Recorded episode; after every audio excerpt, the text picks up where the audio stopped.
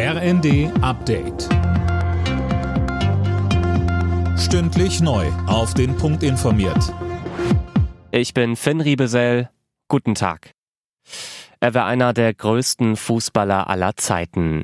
Die brasilianische Legende Pelé ist im Alter von 82 Jahren gestorben.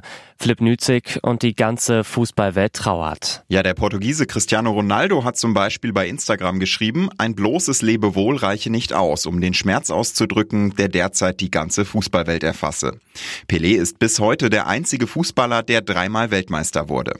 Auch der DFB verabschiedete sich auf Twitter mit den Worten Fußball Deutschland trauert, du fehlst schon jetzt.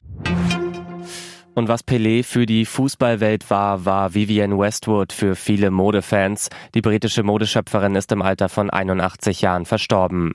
Westwood war für ihre exzentrischen Designs bekannt und gilt als Erfinderin der Punkmode.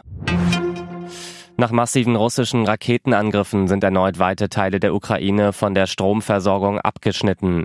Nach Angaben von Präsident Zelensky ist die Lage in der Region rund um Lviv im Westen und in den Hafenstädten Cherson und Odessa besonders kritisch. Aber auch in der Hauptstadt Kiew und der näheren Umgebung sind wieder russische Raketen eingeschlagen.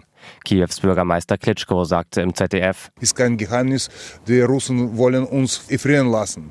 Ohne Heizung, ohne Elektrizität, ohne Wasser.